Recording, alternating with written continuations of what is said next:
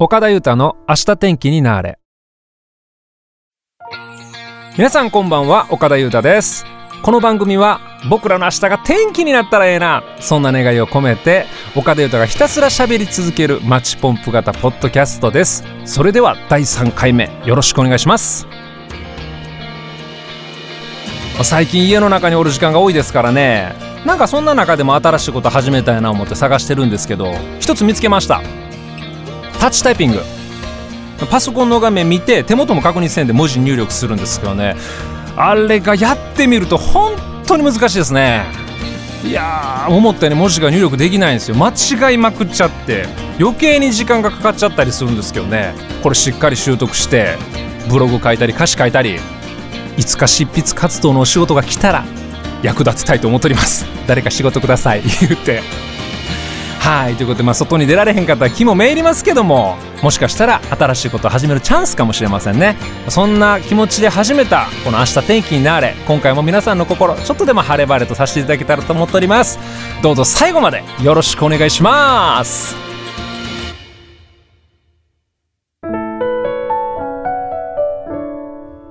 岡田裕太の「明日天気になれ」巷で何が流行ってますの？のコーナー。はいこのコーナーではツイッターのトレンドランキングをもとにまさに今世界中が注目しているあれこれについて岡田裕太が喋ってみようというそんなコーナーでございます。早速ちょっと、えー、見てみますけどもえー、はい4万153件のツイート。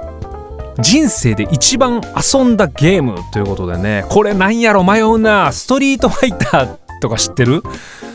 女性の方はあんまりご存知ないかもしれないですけどね。ゲームセンターとか言いましたらね。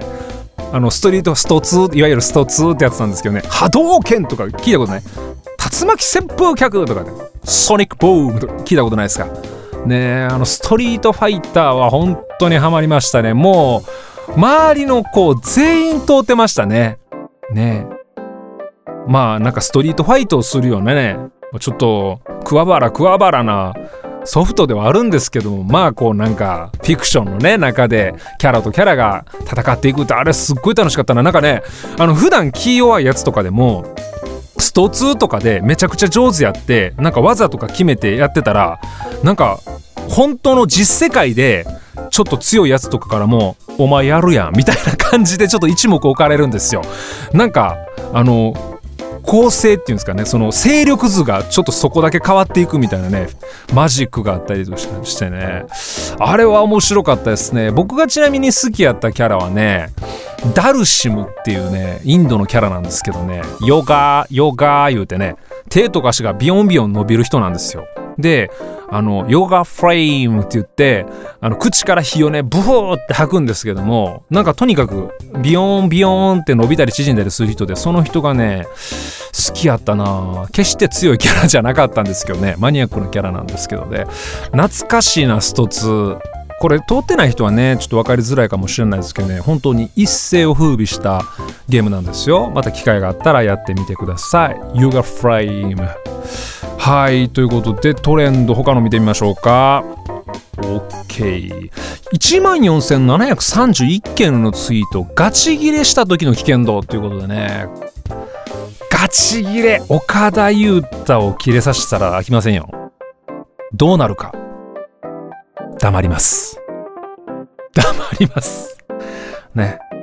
わーってなってて怒りのゲージがバーッと溜まってきて溜まってきて溜まってきて溜まってきてパーンって弾けたらシーンってなんですよ。岡田裕太。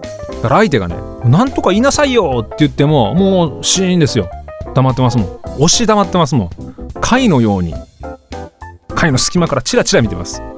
ね。いやでもそれはあれですよ。あの考えがちゃんとあるんですよ。で喧嘩しちゃったらさお互いにカッカになったりするじゃないですか。ね。カッカした状態でこう建設的な話ってなかなかできへんよね。そう。だからちょっとクールダウンする時間が必要やってねなんかね安全装置がピンって働くんですよ。そう。だからすごい怒りのゲージが溜まってきたところでもうこのさらに怒りに乗したバトルをしようかなって思うんですけども。いやちょっと待てよ。ちょっと10分15分経って静かになってからもう一度同じことで話し合ってみようと。するとうまいこといくんじゃねえかなって言ってあのそれまでは黙ってるんですよ。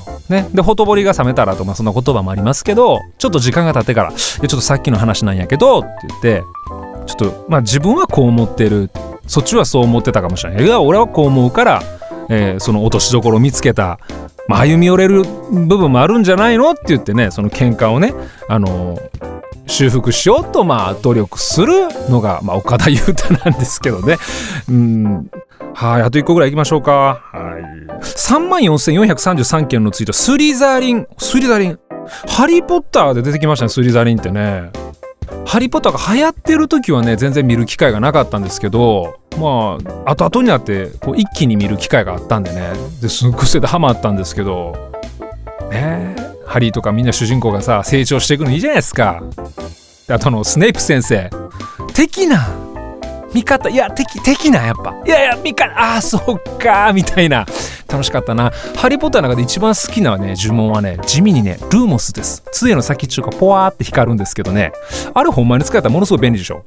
夜中目覚めてあーちょっとお手洗い行きたいな暗いな汗や。ルーモス。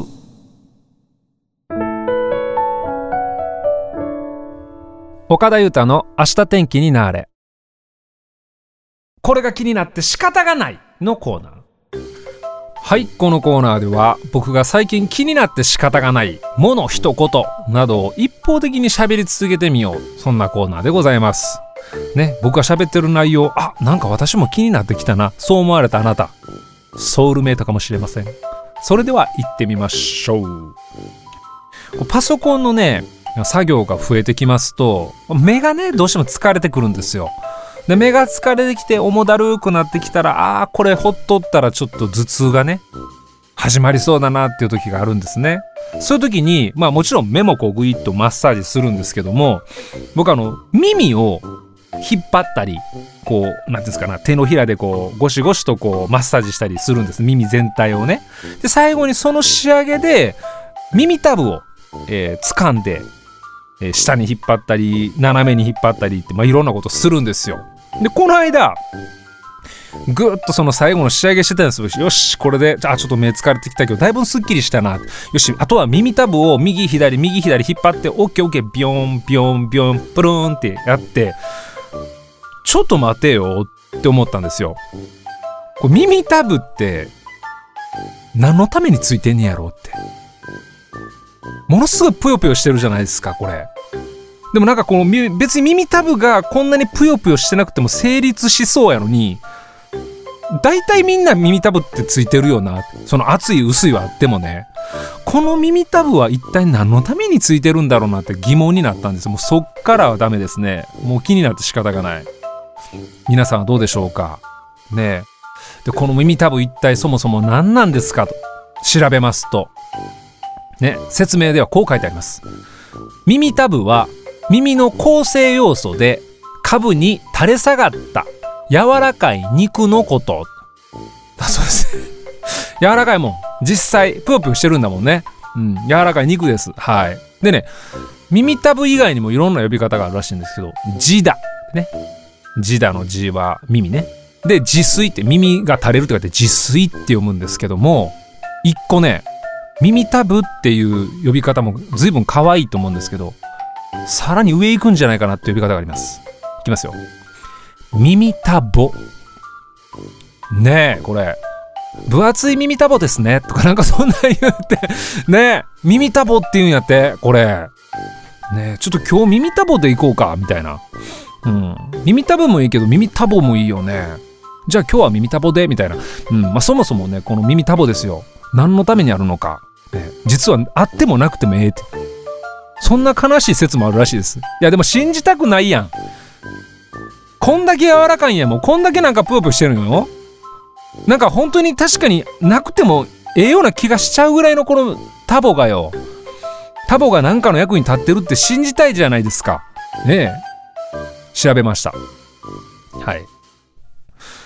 タボの役割ね。あ耳タボの役割ね、うん、これはね耳に入ってきた音をね反響さしてそれをね鼓膜にこう、まあ、届けてくれるっていう。音を運ぶ役割をしてくれてるらしいです。なんか、えー、パラボラアンテナみたいなねアンテナの役割みたいな感じになってて、えー、入ってきた音をね増幅させてるみたいな感じだね。これでそれをまあ鼓膜に届けるってことならしいんですけどでもう一個あって耳たぶが、えー、外部からの音を受け止めた時に振動するんですよ。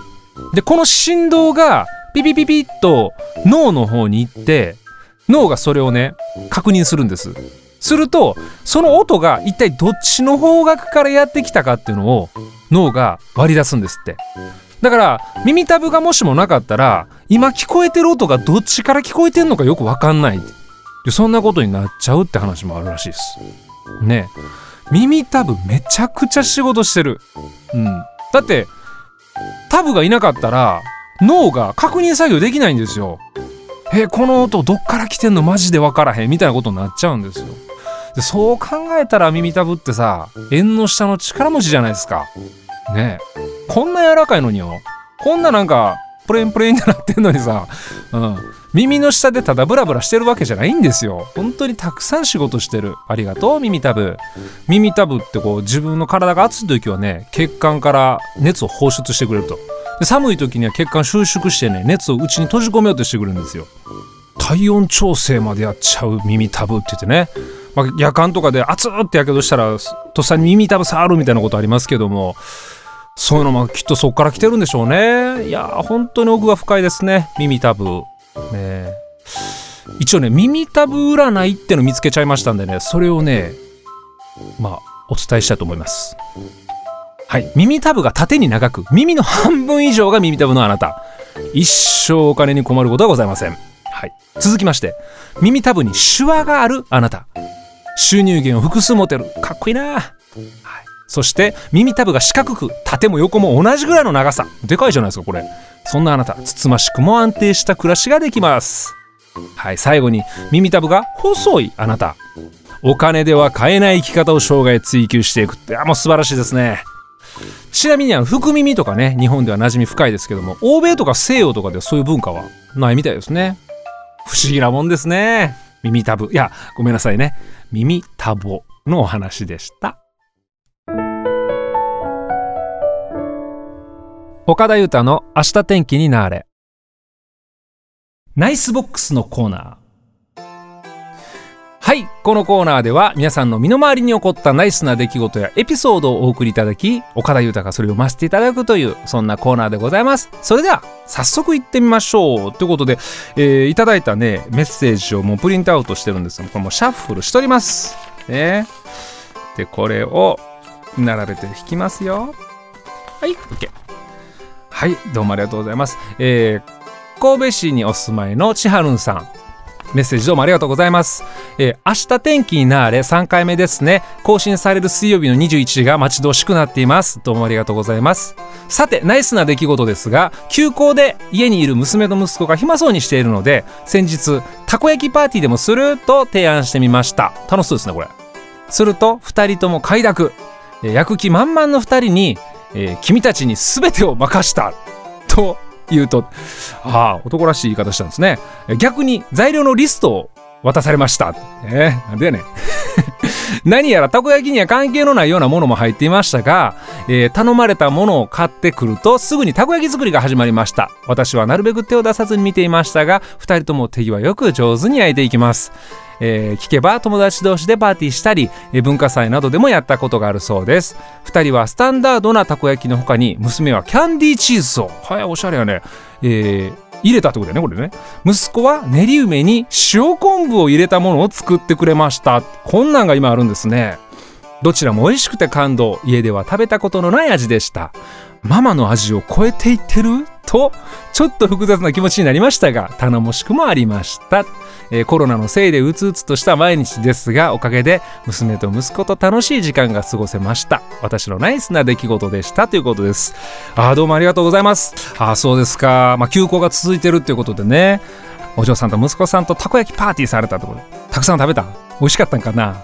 いいねねだけどねママの味を超えていってる複雑な気持ちになったって書かれてますけどもそうやな、えー、心配して多分見てはったと思うんですけど上手にたこ焼きも焼くし食べたことないおそらくお家で作ったことがないたこ焼きの味が出てきたりね。複雑やったんやろうな。なんか料理ってねあの自分もそうやったようにちいちゃな頃から毎日欠かさず作ってもろうて、えー、食べさせてもらってきたものじゃないですか。きっとメニューを一生懸命考えて苦手な食べ物をどないして食べてもらおうかなってこう工夫してね。その方にいろいろ考えてもらいながら一日も休まずに欠かさずにずっともうきっと今もね今日もね続けてくれてるもんやと思うんですよ。うん、そういう、えー、歴史みたいなレシピ一つとってもきっと歴史があってそのレシピの中にないこ焼きが出てきたらそれがたとえたこ焼きでもやっぱ少し寂しい気持ちになるやろうね。ママの味超えてってるっておっしゃってますけど少しずつ遠くなっていってんのかなって感じはったんかもしれないですね。はい。だけどまあこういう時ではありますけどえー、お嬢さんと息子さんと素敵な思い出ができて本当に良かったですね。えー、千春さんメッセージどうもありがとうございました。えー、その他にも、えー、由美子さん、まなみさん、ダイナママさん、ねえねさん、ぺこちゃんさん、さいちさん、みゆきさん、他たくさんのメッセージどうもありがとうございます。このコーナーでは皆さんからのナイスなエピソードをお待ちしております。明日天気になれ第3回目の放送お聞きいただきましてどうもありがとうございました。この番組は皆さんのサポートによって成り立っております。どうぞよろしくお願いします。それでは最後に皆さんの明日がちょっとでも元気になるようにアステンワードを放ってお別れしたいと思います。違う違う。それ耳たぶ違う耳たぼそれではまた来週の配信までごきげんよう。明日天気になれ。岡田裕太でした。